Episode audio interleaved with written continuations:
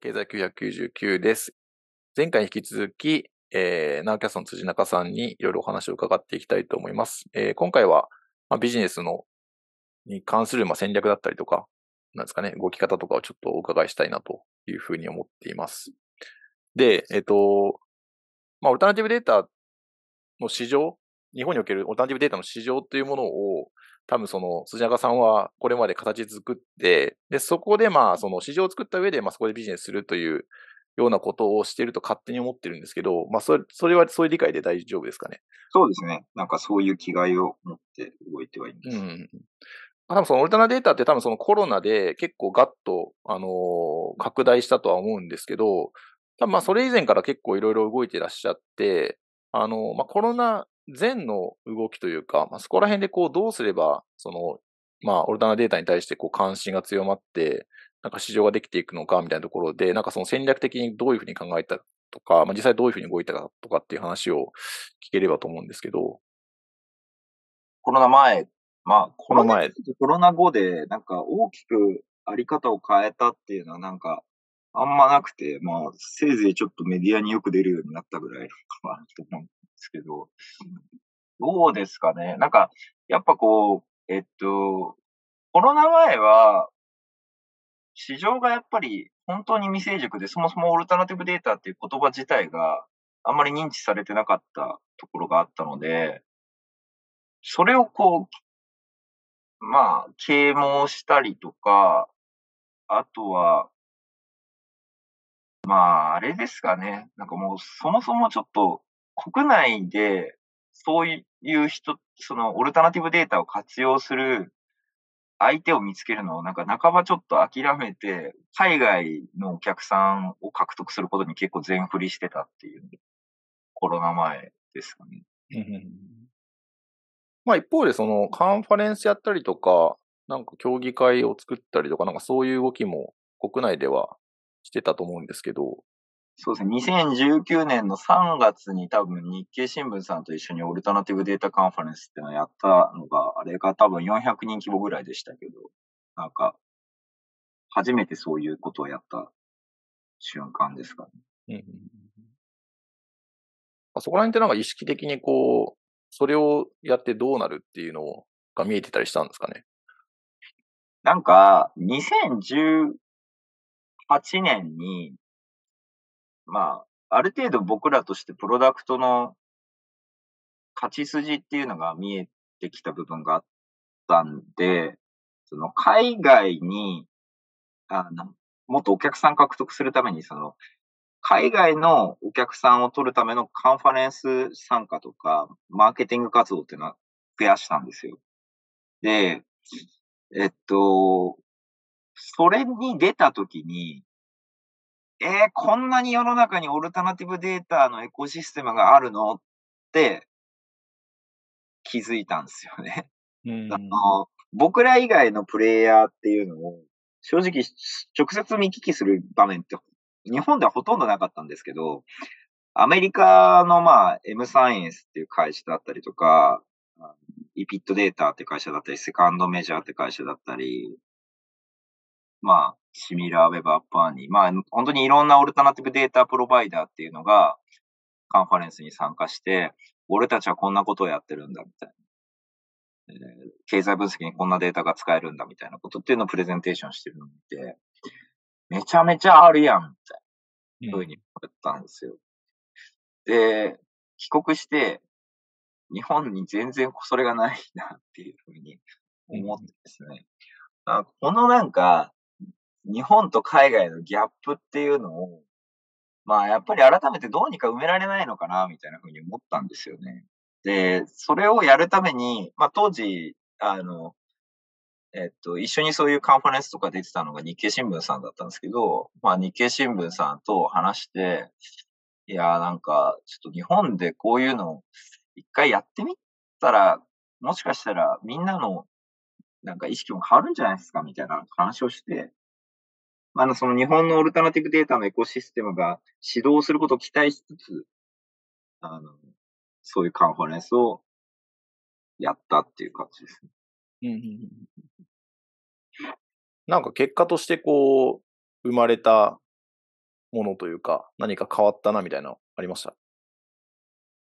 うーん、まあ、あれをもって何が変わったかわかんないんですけど、ただまあ、あのー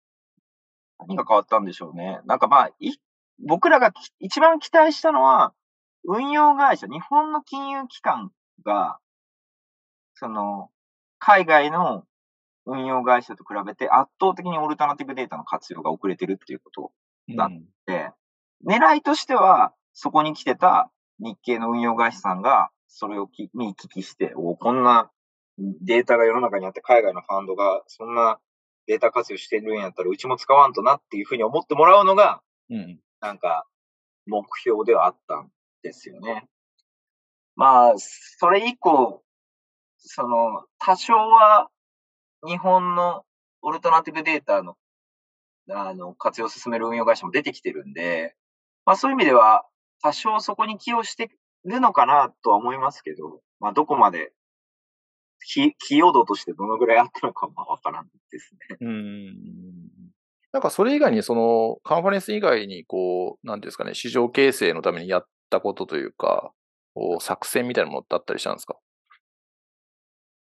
まあ、自力でやったもの、乗っかったものいろいろありますけど、まあ一つは、オルタナティブデータ推進協議会の設立で、それが、えっと、2021年の、えっと、4月に設立したのかな。まあ、そういうの設立して、立ち上げのメンバーの中に、三井住友トラストアセットさんとか、レオスキャピタルさんとか入っていただいたりとかして、まああと、まあ、日銀で2020年の10月かな、確か。11月かに、ビッグデータフォーラムっていうのがあって、うんえーそこに、あの、まあ、なんだろう、結構オルタナティブデータの先駆者っぽい人たちが集まって、その、日銀の人がそういったデータを使ったリサーチとかも発表してみたいなことっていうのがあったんですけれども、まあそういう話とか。なんか、あのそういうのがちょくちょくこう散発的に、あの、発生して、まあ徐々にこう、波として形成されてきてるのかなっていう感じですうんね。まあコロナで結構その、辻中さん自身がテレビに出たりとかっていうの結構増えたと思うんですけど、それ自体がなんかすごくインパクトあったっていうわけでもないってことですか？そこまで。あんまないんじゃないですかね。なんか、まあ、あん、まあ、そもそもその、メディアに、その私たちが出ること自体が、その本当に動かしたい人たちに対して、まあ、い今の文脈で動かしたい人たちに対して、うこう、繋がってるかっていうと、まあ、ゼロじゃないかもしれないけど、なんかそういうマス的なやアプローチで聞く相手じゃないんで、なんかどっちかっていうと、まあ、日経新聞とかでオルタナティブデータのキーワードを見る機会が増えた。うんうんうんあの、なんだろうな。えっと、協議会作ってその中にこう、うんオルタナティブデータを使ってる運用会社さんが入ってきて、それがこう、他の運用会社でも、え、なんか、え、三井住友トラストアセットそんなにデータ使ってんのみたいなことが、外側から見れるようになった。そういうことの方が、まあ、インパクトはあったんじゃないかなっていう気がしうます。ん。あこう直近、そういう意味で、まあ、まだ、この件は本当に道半ばなので、なんか全然今も、あの、データのエコシステムが作れたとは全く思ってないんですけど、まあ、その少し前進したかなと思ったのが、その三井住友トラストアセットさんが、あの、オルタナティブデータ専業のチームみたいなのを作ったんですよ。うん。なんか、あれは結構エポックメイキングだったなと思ってて、なんか、あの、海外のヘッジファンドとかだと、もう普通にそういうチームがいるんで、なんか、なんだったらデータを調達するだけの仕入れ担当の専任の人とかいたりするんで、うんなんか、そういうのを見ると、なんか日本の運用会社、誰もそんな人いないから、うんうんだいぶ差異があるなっていうふうに思ってたんですけど、あの、ついにまあ、日系運用会社でそういう体制を作るところが出てきたっていうのはちょっとエポックメイキングな話だなと思います。うん。海外とのその、なんていうんでしょう、構造的になんていうんですか、データに対する投資余力が小さいとかっていう部分っていうのは、なんかその海外との違いっていうのは、根本的にはど、どこに要因があるんですかね？まあ、いろいろあって、あの、えっと、投資運用の仕方と、えっと、システムの部分と人材の部分っていう、まあなんか大きく3つあるかなと思ってまして、まずその投資運用の仕方っていう意味で言うと、海外だと結構そのクオンツとか、あの、まあまさにそのデータドリブンに投資をする運用手法っていうのは結構メジャーで、あの、そういう運用戦略のチームとかっていうのはかなりの規模、かなりの資産運用してるんですよ。日本は、あの、クオンツってあるんですけど一応。あるけど、すごく規模が小さいんですよね。やっぱりそれが結構大きいかなっていうのと、で、二つ目としては、あの、データを活用するときに、今時、エクセルファイルで分析するなんてもうなんかナンセンスじゃないですか。まあ、そうですね。はい。なんか、でも、内閣府とか日銀とかって未だにエクセルファイルいじくって、VPA 触ったりとか、はい、なんか、だだから、コーディングできるって VBA ですみたいなのとか、eViews ですとか、なんかそんな感じが多かったりとかすると思うんですけど、なんか、じゃあ海外のファンドでそんなことやってるかってそうじゃなくて、あの基本みんな Python 使ってると思いますし、うん、あの、なんだろうな。そもそもそのデータを分析するための、あの、基盤って、ローカルの PC じゃもちろんなくて、基本的にはクラウド使うと思うんですよ、ね。でも内閣府とかクラウド使ってないじゃないですか、分析の人たちって多分。うんまあ、最近話してないですけど、わかんないですけど、多分おそらくそうですね。はい。いや、多分そうなんですよ。おそらく。やっぱそれはいろんな意味で難しくて、日本の金融機関全般として、やっぱり、あの、クラウド環境でデータを分析する、Python で分析するっていう環境がシステム的にないっていうのが、すごく足かせになってるのかなっていうふうに思いますし、えそれとも関連するんですけど、人材面の問題として、やっぱりその、今のそのモダンな技術スタックっていうのを使える人材っていうのが組織の中にすごく不足をしている。っていうところが、やっぱり導入の足かせになってるのかなっていうふうに。そのデータ変えないとかっていうのもあるけど、まあそもそも使えないっていう状況にあるっていうことですかね。なんか、だって、エクセルって何行でしたっけ？なんか、せいぜい10万行とかじゃないですか、ね、そういう。で、なんか10万行のファイル作って、それファイル開いたら永遠に開けないみたいなのが 発生すると思うんですけど、ファイルサイズ限界でもなんか、なんか数メガみたいな。そんなんじゃ、太刀打ちできるデータセット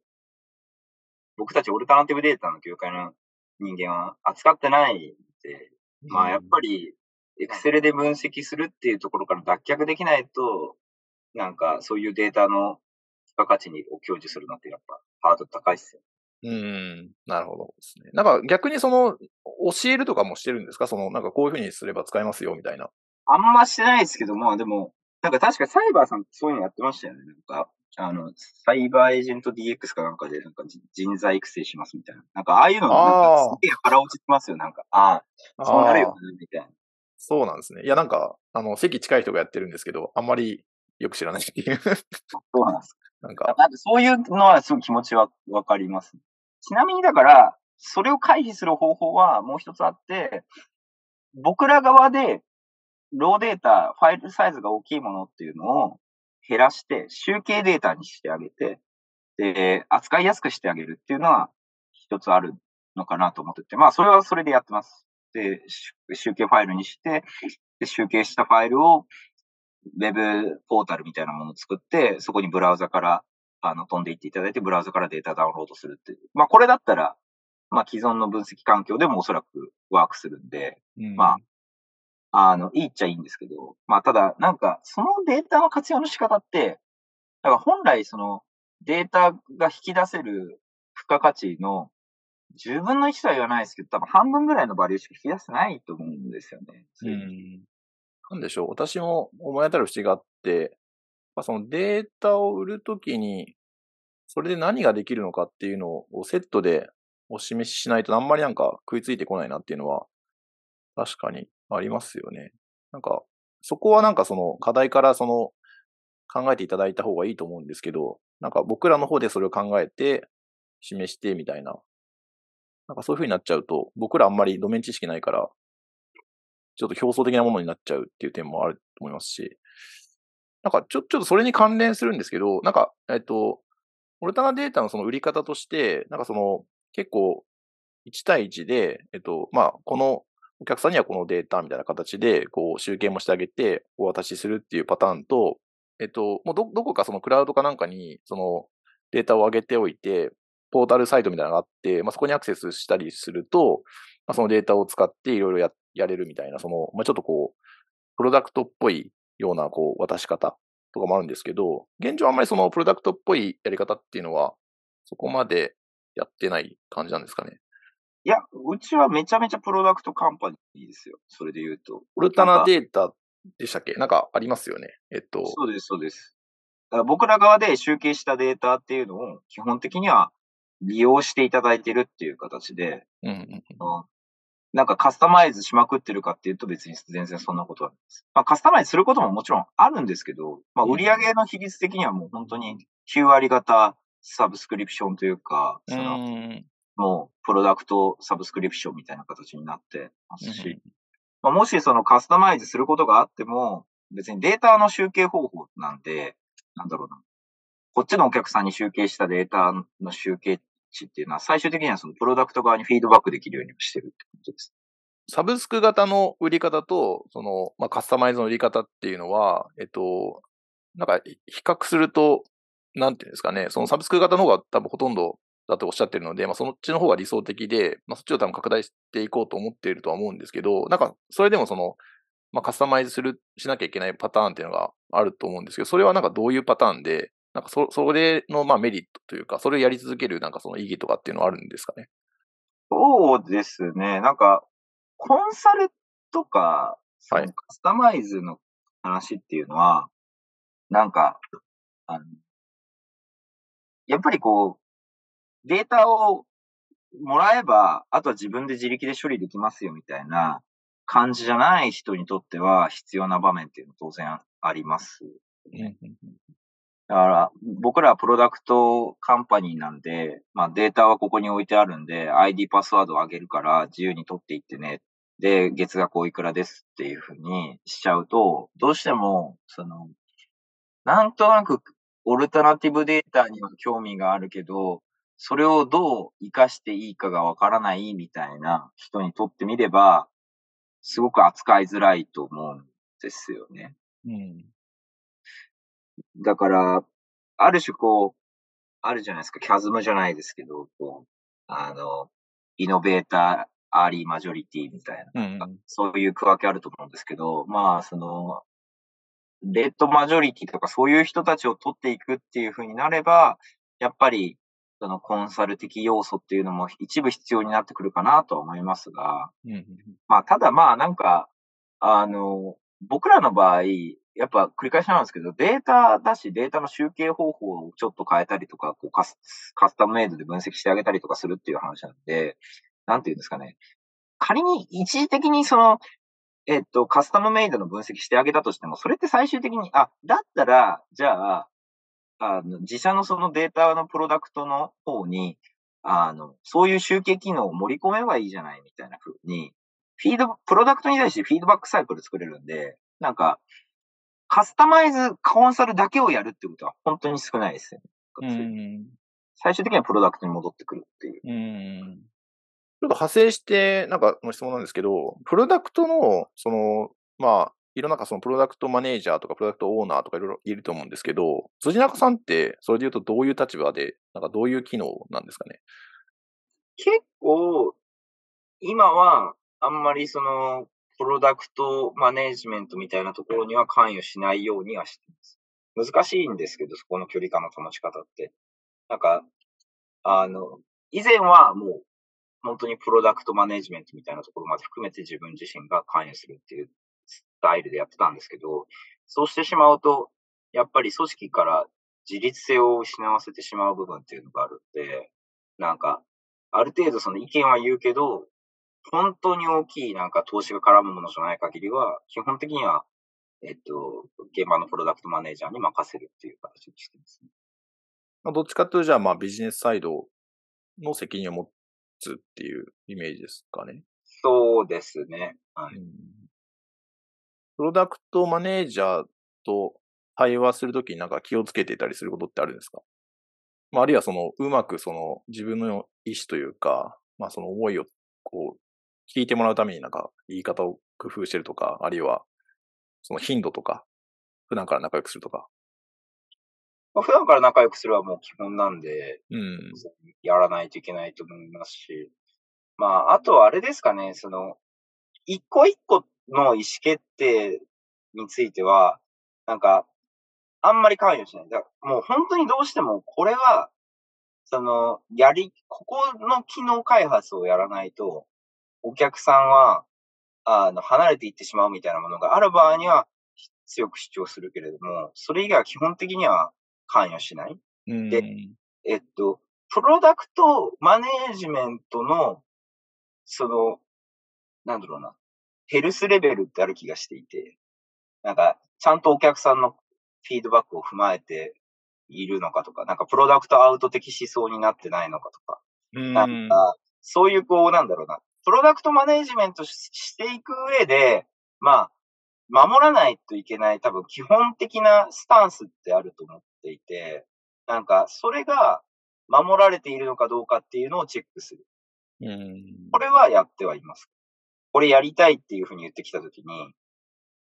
あるいはそれで進めようとしてたときに、ちなみにさ、みたいな。その件ってお客さん、なんて言ってんの？みたいな。うん、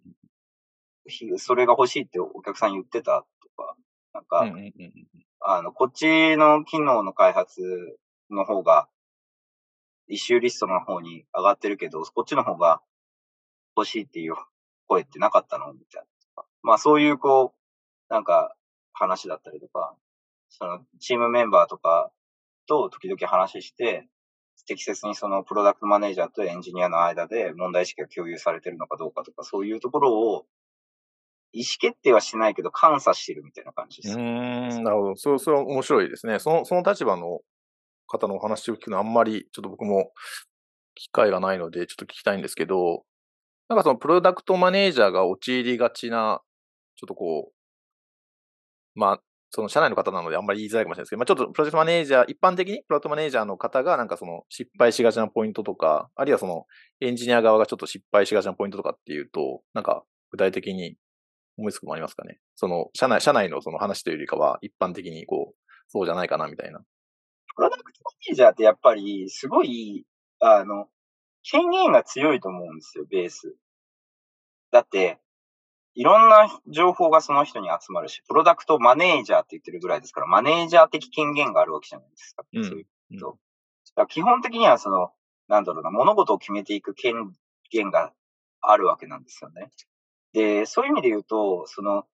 えっと、防がないといけないのは、その権力の暴走みたいななんか話だと思っていて、なんか、でこれ難しくて、なんか、えっと、プロダクトマネージャーは、プロダクトだったり、チームだったりに対して、思いは持ってもらう必要はあるわけですよ。熱意みたいなっていう。なんですけど、その、熱意、暴走するリスクみたいなものっていうのはあって、例えばなんか、あの、自分の好みで、の機能開発の優先度を決めてしまうみたいな話だったりとか、うん、そのエンジニアだったりとかビジネスサイドが言っている、なんか、あれ思っている、こっちの方を優先した方がいいんじゃないか、これは早期にやるべきじゃないかっていう話に対して、傾聴をせずに自分の思い込みです突っ走ってしまう。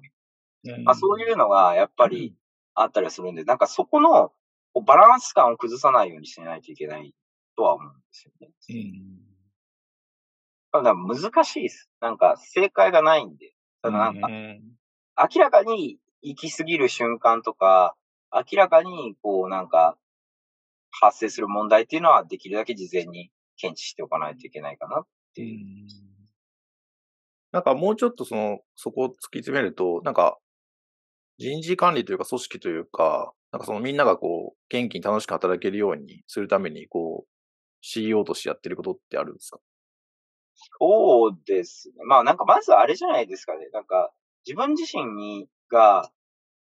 その何でも言ってもらえるような、心理的安全性を作るっていうことなんじゃないですか。まあ、うちの会社って今30人ちょっと超える感じになるんですけど、まあ、やっぱ人間、やっぱり、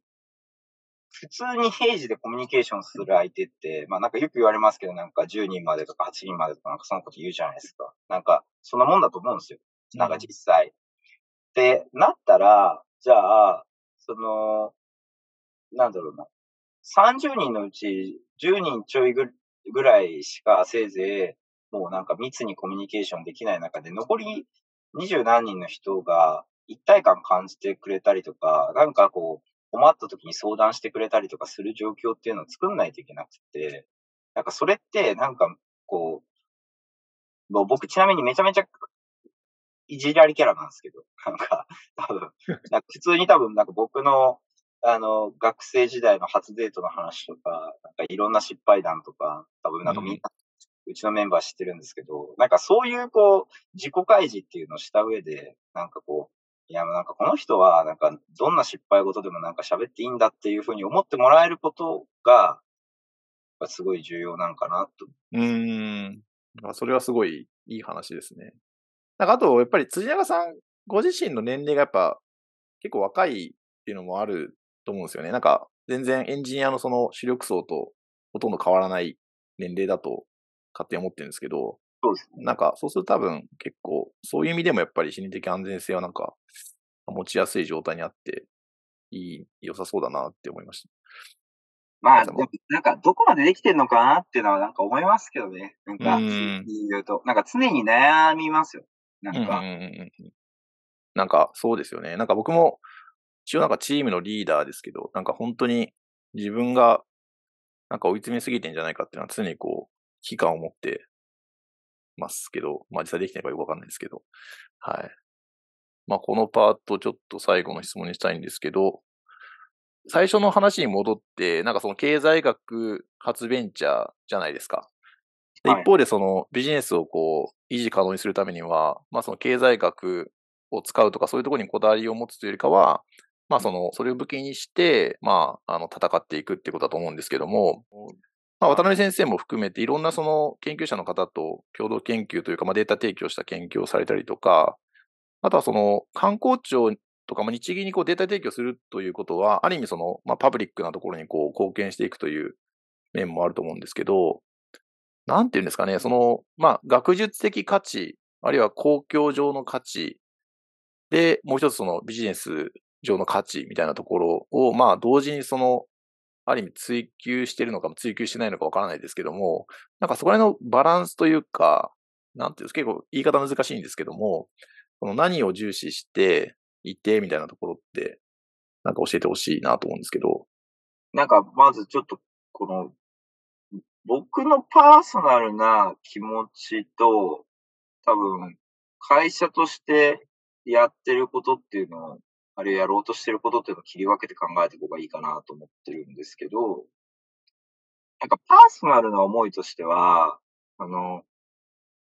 経済学が、その、実学になってほしいなと思うんですよ。こうよく経済学って机上の空論だとか言うじゃないですか、なんか。そういうけど、何でしたっけ？なんかこう、あの、無人島に4人の学者が集まりましたみたいななんか小話があると思うんですけど、なんか物理学者はこう言って、数学者はこう言って、なんか工学者はこう言って、でも経済学者はここに水と飯、ご飯があると想像し、仮定してみようみたいな。いやいや、それがないから困ってんだみたいな話になるよねっていうのって、まあなんかある種その経済学のなんか机上の空論感みたいなものを揶揄した小話があったりすると思うんですけど、なんかああいう仕事とかその社会に使えない学問としてのその経済学っていうのは、なんか学生時代はすごく感じていて、で、それが変えられれば、もっとこう経済学研究に対して追求していけるような研究環境っていうのが作れるし、学問としても発展していけるし、それはどうにかならないかなっていうふうに思ってるんですよ。で、それはなんか変わってきてるような気がするんですよ。なんか、扱えるデータっていうのがこれだけどんどん増えてきてる中で、軽量経済学的なアプローチとかを中心に、あの、経済学のその社会実装みたいなものっていうのが非常にこうしやすくなってきているのかなというふうに思っていまして、なんか、それをこう、個人として推進していけると、とてもいいな、みたいなふうに思ってはいるんですよね。うん。ちょっと時間なので一旦ここで第2パートというか、今回は終わりにしたいと思います。はい。はい。えっと、はい。あの、本日のキャストの辻中さんに引き続きお話をいろいろお伺いしました。また次回よろしくお願いします。